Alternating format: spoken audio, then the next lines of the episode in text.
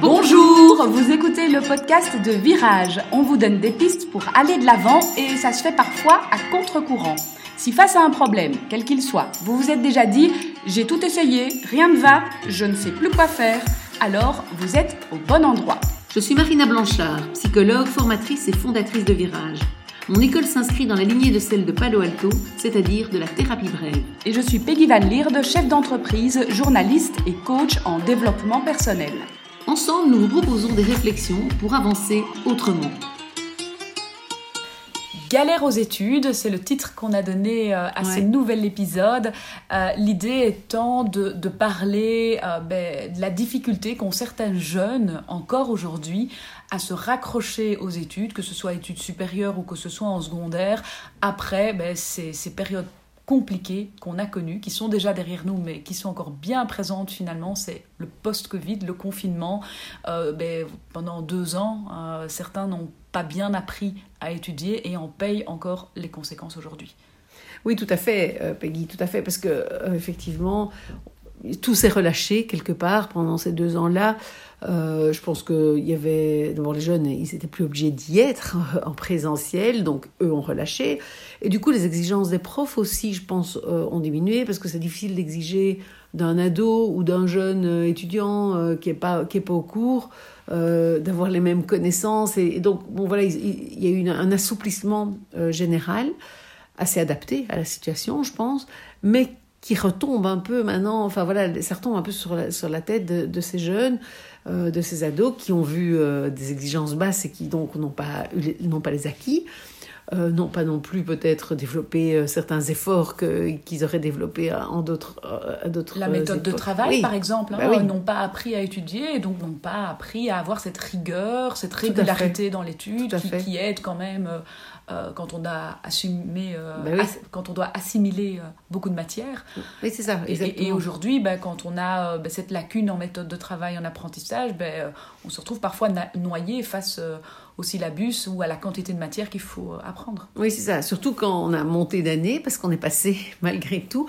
Et donc les exigences sont là. Il y a peut-être des choses qui ne sont pas intégrées. Et en plus, effectivement, j'ai pas appris à apprendre en mhm. fait hein, quelque part euh, je me suis pas mis au rythme de l'unif ou des secondaires enfin c'est un peu c'est un peu la même chose surtout pour ceux qui étaient en début d'université ou en début de secondaire ils ont eu un, un, niveau, voilà, un niveau moins important, et puis se retrouvent en deuxième, en troisième secondaire, ou euh, en deuxième ou en troisième euh, en études supérieures, et euh, en se disant, enfin en se rendant compte que en fait ça il rame quoi, il rame et c'est la galère.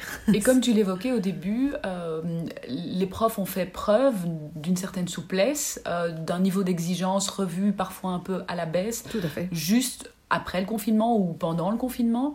Mais aujourd'hui, ben, le train s'est un peu accéléré. C'est plus une Micheline qui avance sur les rails. On passe au rythme TGV il faut euh, embarquer, il faut suivre ce rythme soutenu. Et on, le sent bien, il y a pas mal d'échecs, il y a pas mal de, jeunes qui n'arrivent pas à suivre ce, rythme effréné, et l'exigence des profs elle a vraiment augmenté. C'est ça. Et chez les jeunes, donc c'est du découragement, c'est euh, est-ce que j'y arriverai, j'y arriverai pas. Et chez les parents, c'est aussi euh, un peu l'angoisse. à la fois, je comprends que mon enfant a, souffert, c'était difficile, et en même temps, ben voilà, l'école est, est, exigeante.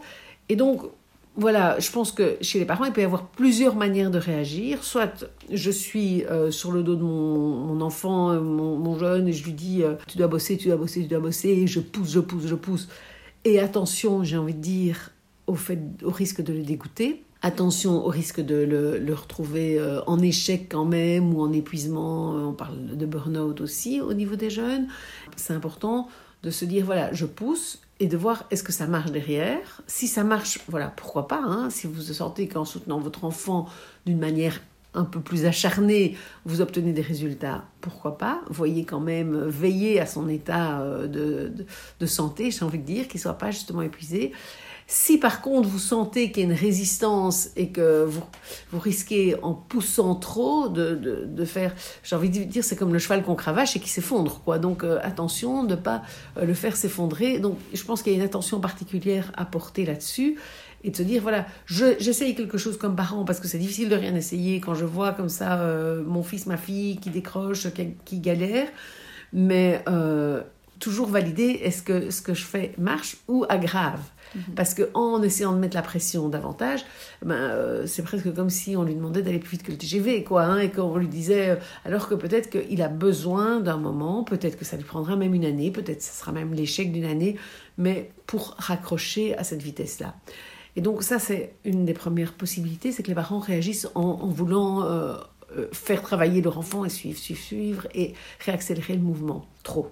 L'autre profil, c'est alors plutôt euh, les parents qui excusent tout et qui disent Oh, le pauvre, euh, en fait, il a juste pas appris à travailler et qui lui trouvent toutes les excuses du monde. C'est ça, ça c'est une possibilité aussi, euh, qui disent C'est la faute de l'école, les enseignants sont trop exigeants, c'est quand même pas juste, ils ont vécu le Covid, les pauvres, les pauvres, et qui voient effectivement des victimes dans leur enfant. Et donc là aussi, il y, a un, il y a un risque. Alors, ça peut être bien parce que ça peut être l'enfant se sent compris, l'enfant, le jeune se sent rejoint il se dit voilà, mes parents sont, sont, sympas, sont cool et tout ça, la relation reste peut-être bonne. Mais le risque étant que du coup, ça donne toutes les excuses à l'enfant, au jeune, à l'ado pour ne, ne, pas faire, en fait. Et donc, euh, ça donne toutes les excuses pour rater, aller pleurer chez papa et maman, qui vont peut-être crier à l'école. Et donc, le risque étant que ça n'aide pas du tout fondamental. Ça l'aide, j'ai envie de dire, à court terme, le jeune, mais ça n'aide pas sur le moyen long terme à rattraper le train, justement, puisqu'en fait, on est en train de dire, mais euh, tu as toutes les bonnes raisons de rester euh, au rythme ralenti. Or, en faisant ça, ben, on va, on va pas l'aider à un moment donné, à moins que toutes les écoles ne diminuent leur niveau. En, entretenant l'enfant dans cette espèce de truc, euh, tu t'es blessé la jambe, alors il faut pas faire trop d'efforts, garde ta béquille, garde ta béquille ils vont pas permettre de muscler, j'ai envie de dire, euh, leur enfant.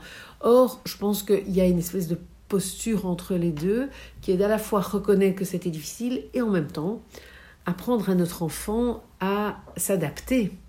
Parce qu'aujourd'hui, et Dieu sait que le Covid nous l'a démontré, justement, on est dans une société où la qualité la plus importante, c'est pouvoir s'adapter. Et donc, si on dit à notre enfant, en fait, quelque part, tu ne dois pas t'adapter puisque euh, tu as vécu des choses, des bonnes, tu as des bonnes raisons de ne pas t'adapter, bah, ok, mais il ne s'adaptera pas. Et donc mm-hmm. c'est lui qui va le payer. Et c'est pour ça que je dis c'est une aide de court terme, mais ce n'est pas une aide de, de, moyen et long terme pour notre enfant que de le positionner en victime de, de ce qui s'est passé dans la société. Et du coup, de ne pas l'aider à reprendre la responsabilité de sa vie à lui, s'il est victime, il subit, et voilà, il subit des profs qui sont pas justes, un Covid, pas de chance, pauvres, les pauvres, les pauvres, les pauvres, les pauvres, tout ce qu'ils ont vécu, ces enfants-là. Alors c'est vrai, hein, j'avoue que j'ai beaucoup de compassion pour les jeunes et ce qu'ils ont traversé, je pense que c'était, ça a été vraiment terrible, et voilà, je suis la première à, le crier haut et fort, mais euh, je pense qu'en même temps, maintenant, aujourd'hui, à eux, enfin, il, va falloir qu'eux développent des ressources, et le plus beau cadeau qu'on peut leur faire, c'est de leur faire confiance et de leur renvoyer. Voilà, ça a été dur. C'est vrai que c'était, c'était très costaud, que vous avez traversé un truc super dur et tout ça. C'était terrible de ne de, de pas avoir vraiment de cours en première, de galérer. Mais maintenant, on est dans deuxième et ça repose sur toi. Et moi, en fait, je te crois capable. Et ça, je pense que c'est la plus belle aide qu'un parent peut donner, envoyer comme message, c'est tu es capable. Ça mm-hmm. Ça va pas être facile, si tu as besoin d'aide et, si et je suis là pour t'aider, mais c'est à toi de prendre en main et tu es capable de le faire. Parce que c'est ce, sentiment de capacité qui est le plus beau cadeau qu'on peut faire à, notre enfant finalement. Mais ce qui est intéressant aussi, c'est quand tu soulignes ces, ressources, que dans toute situation, finalement, on apprend quelque chose.